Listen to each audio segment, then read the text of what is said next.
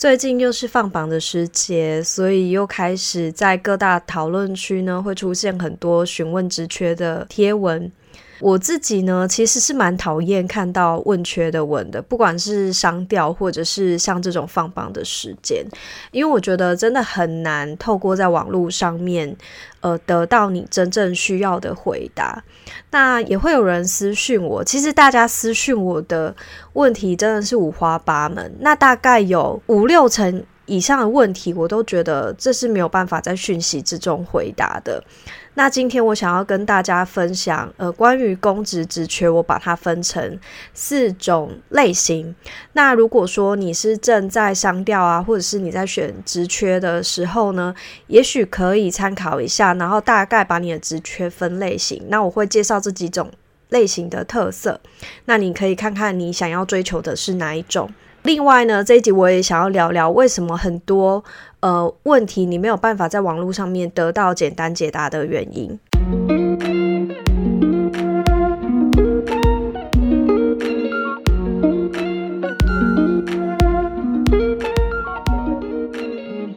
呃，我最近开始学习 GR 咨询，那我学的这个系统呢，还。蛮专业的，因为他带入了蛮多心理学的咨商的呃一些技巧跟方式。呃，其实家咨询并不是我一开始就想要做的事情，是我在翻转公职成立之后，因为大家其实会蛮多人来私讯询问他们的一些呃工作上面的问题，尤其在几个很大的抉择点，例如说有些人是。呃，在国考之前犹豫要不要考试，呃，或者是他考了一阵子，然后不太确定这是不是自己想要的事情。那甚至还会有一些比较复杂的，像是不是要呃一边工作一边考试啊等等。接下来当然在职的更多，就是尤其现在大家工作普遍。都蛮倦怠，没有那么开心的，所以也有很多不管是商调或者是辞职的人都会来问我的意见。那在这个过程之中，我觉得最困扰的是，我其实不了解你，就是我不了解发讯息询问的人。那这个就很像，呃，就是大家都会在一些什么 PTT 或者是 D 卡这种公开讨论版上面。问问题嘛，然后有时候我们也会看到一些像感情类的，好，例如说，呃，老公出轨了，老公偷吃了，那怎么办？要离婚吗？呃，那乡民的话当然就很不负责任啊，就说，呃，就离婚啊，那没差啊什么的。可是乡民讲这些话，其实很不负责任诶。他们可能呃家庭经济，也许都是她老公在负责，也许他也是很好的人，或者他他们其实感情很深，只是一时有什么呃原因或者是诱惑导致呃这样子的状况，那真的就要毁掉呃经营许久的感情吗？然后可能有小孩，然后可能也有金钱的问题。这种复杂的因素全部都是 case by case。我自己的观念是，我觉得世界上没有什么绝对的答案，就是并不会有呃想象中那种一对一的正确解答。我感觉到很多人对于世界观或者是人生观没有想的那那么复杂。大家可能一路从小到大求学，呃，我们一直在考试读书，好像都是一种有呃绝对答案。什么答案可以让你得分，什么不行的这样子的模式，可是真正在人生里面，你的很多选择，并不会有什么是绝对的好或者是不好，那全部都是要看你现在的状况。所以我常讲说，就是只有适合不适合，没有绝对的答案。回到工作上面这件事情来好了，我自己待过的机关，我喜欢的机关都是。呃，大家会觉得很塞的机关，说实话是这样子。当年的我在商调的时候，我其实没有想的很多。虽然我现在好像在教大家要规划什么的，可是我就是因为当年没有规划，才会累积了这么多调来调去的经验，然后才会看到很多不一样的机关。但也是因为透过这样的过程，我知道。就算大家以为公职长得都一样，公务人员的工作就是一样，但是我做过那么多机关，就是每个机关都不一样，每个机关都不一样，有绝对的好的机关跟绝对不好的机关吗？呃，我觉得就是没有。你在里面待的开不开心，会不会有属于你的位置？我觉得都是每个人不一样。尤其待过这么多机关，跟这么多的同事相处过，就会发现，其实每个人的特质真的都相差很大。呃，在选择机关的时候，甚至不是分数高低啊，不是中央地方，你就会得到绝对的幸福，真的是要看你的个性而定。然后最近也才跟一个同仁一对一的面谈。他的困扰就是他调到了一个非常呃清闲的单位，但是他却很不开心。然后我们就去讨论说，哦，为什么他会这么不开心，以及他接下来到底要怎么样去呃调整他选择机关的策略。呃，然后就会发现说，因为他的个性是呃有很明显的。一些特质，所以他其实是非常渴望在呃工作上面能够发挥的人。工作上面的价值就绝对不会只是说哦，到底有没有加班啊？这些当然是一些很基本的东西，但是这个跟你在工作上面的快乐程度完完全全没有绝对的关系。那像我自己而言，我加班加的最凶的单位其实是。呃，我待过最久，然后也最喜欢的机关，呃，那反而那种几乎没有什么加班的机关，我就觉得很无聊。那这就是我的个性，我后来也慢慢理解到这些差异性，所以我才会呃去学职涯咨询，是因为我开始发现，呃，公职这个体系里面真的是大家欠缺这样子的思考，然后也欠缺。这样子的资源去帮大家了解自己，然后帮助大家了解，在我们的政府机关里面，其实是非常多元的。然后，也许，呃，就算你跟别人不太一样，你也可以在里面想办法找到比较适合自己的一个位置。这也是为什么我会呃持续的在节目里面邀请一些公务员来跟大家。讨论他们自己职涯上面的样子，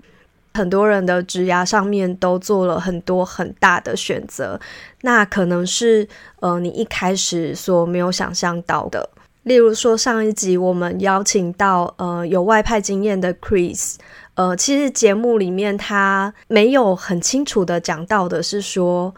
他为了要争取外派的机会，他从九职的呢科长降调成。七职等的科员，等于全部砍掉重练。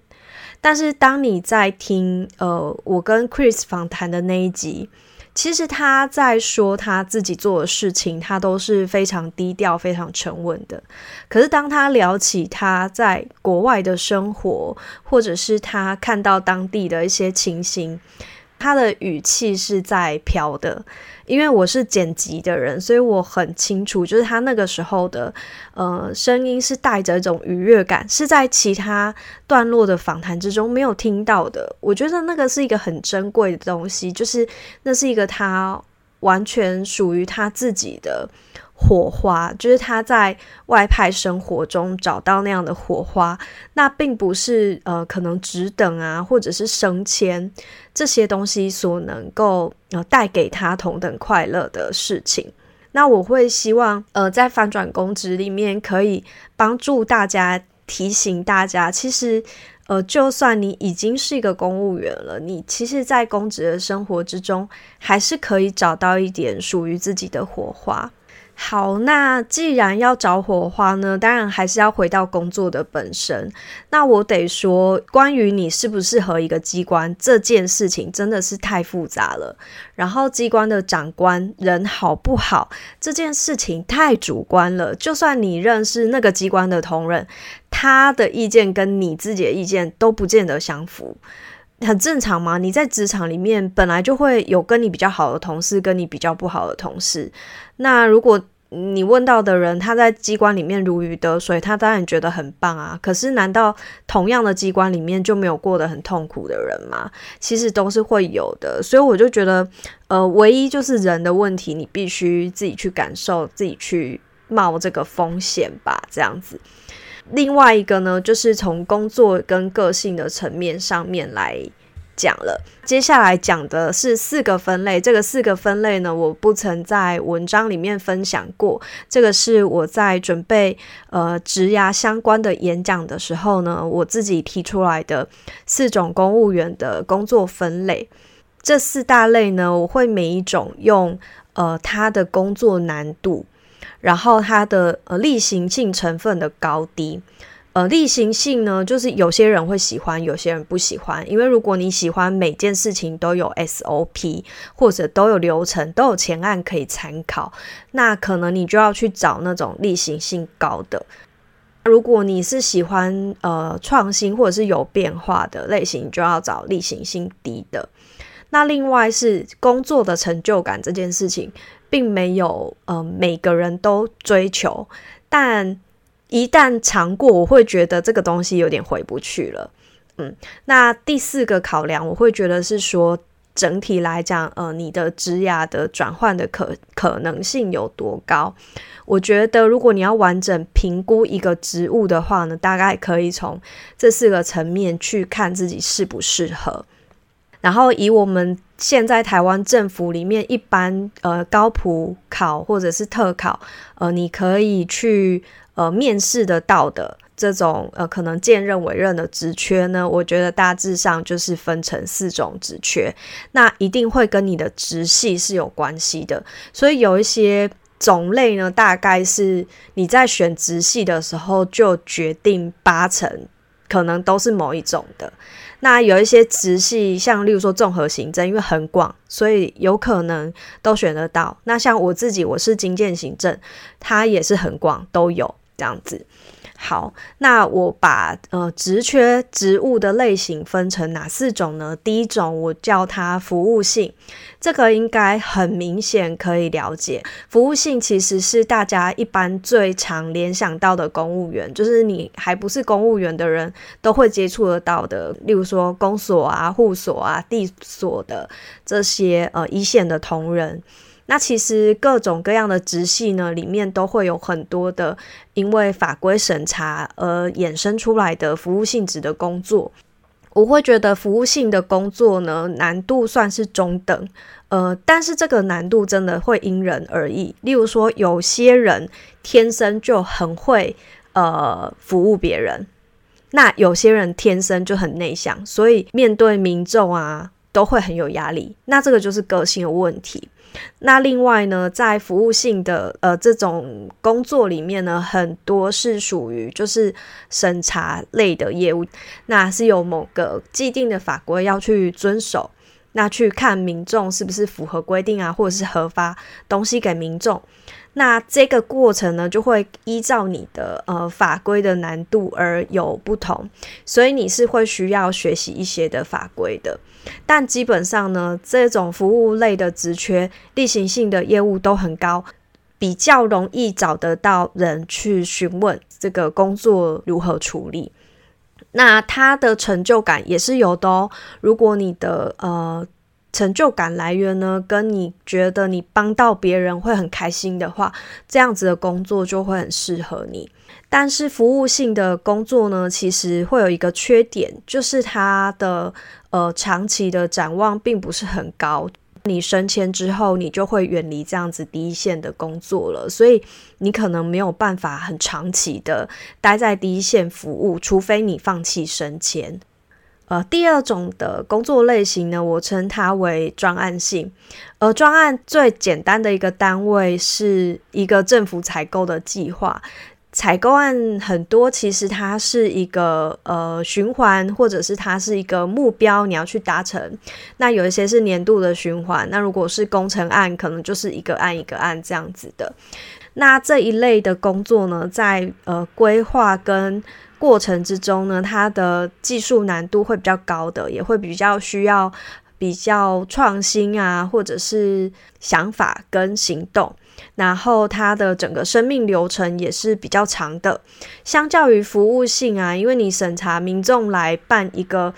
登记案好了，他可能说不定十分钟、三十分钟就要把证件审给他了。对，可是，在专案性里面，大部分他就算是年度性的计划，可能也是以一年一年为单位的，所以它的例行性的成分呢，就会呃相对来讲比较低一点。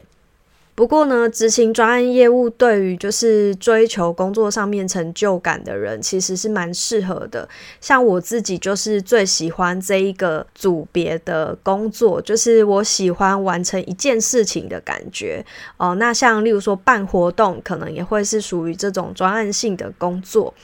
那专案性的工作呢，基本上职涯上面我是给他蛮高的一个评估。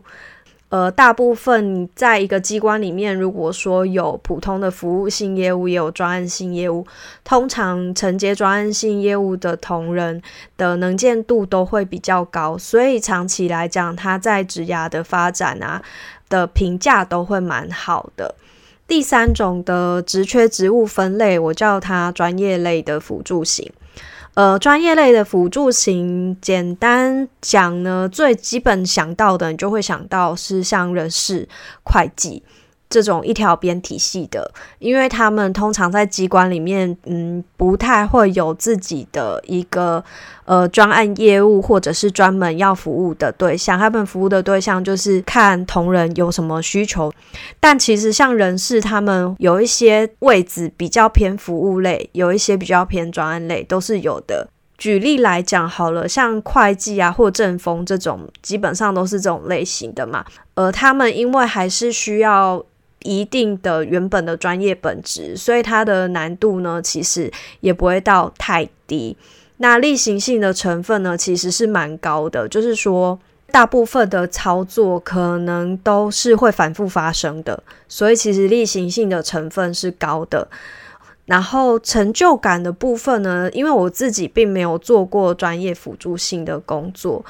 但是因为辅助类的工作呢，你的呃，在整个机关的整体里面，你都是在一个帮助别人的地位，所以你在可能大长官的眼里面呢，你可以被看到的机会就会相对的比较低，对一件事情的完成感的这种感觉呢，可能也会比较低。你只会有工作完成了，你不会有那种哦，今天办了一个超大的活动，然后一万个市民来参加，然后网络上面大家都叫好叫座。这种成就感是不会出现在辅助性的工作里面的，所以如果是很追求成就感的人进去辅助性的业务里面呢，我会觉得可能他都会过得呃有一点点的行尸走肉这样子，我个人意见。那但是呢，在呃，尤其一条边里面啊，职涯发展其实整体来讲是好的，因为他们自己有自己的呃体系。那事实上，呃，有主管加级的缺，或者是高职等的缺，其实都不匮乏。那比较危险的呢，就是第四种，我认为叫做非专业类的辅助性职务。这种非专业类呢，应该。这样讲不太好，就是说他的专业程度没有这么高，所以整体来讲，他有刚才这种专业类的所有缺点，但是没有他们的优点。我举例来讲，像是呃党管，呃或者是呃机关里面的收发文书作业人员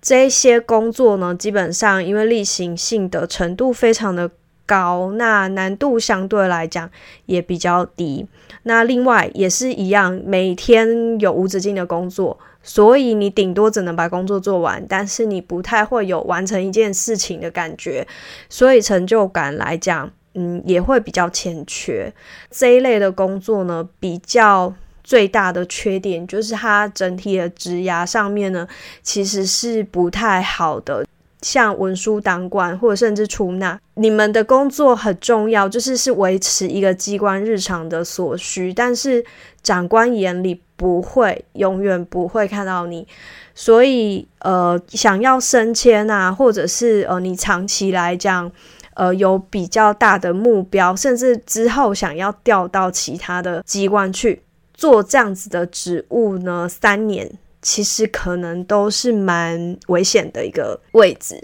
所以如果你是对于职涯成长比较有期待性的人，可能就要避开这种非专业的辅助类工作。其中有一个比较敏感的，我认为是采购。如果说你是采购专业人员的话，我觉得是综合行政里面唯一可以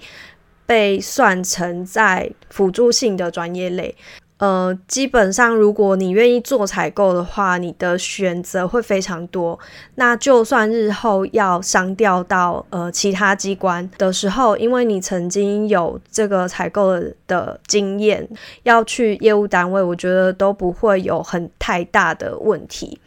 好喽，那这就是我今天的分享。呃，我把公职职缺的职务呢，大概分成四种类型。那你基本上可以从工作的难度、例行性的程度，然后带给你工作成就感的高低，还有未来职涯的展望这四个面向去分析每一个职位。那你也可以去评估这四个面向在你心中的排序是怎么样。但是如果你从来没有担任过公职，你可能不知道你要的是什么。呃，这就是我会觉得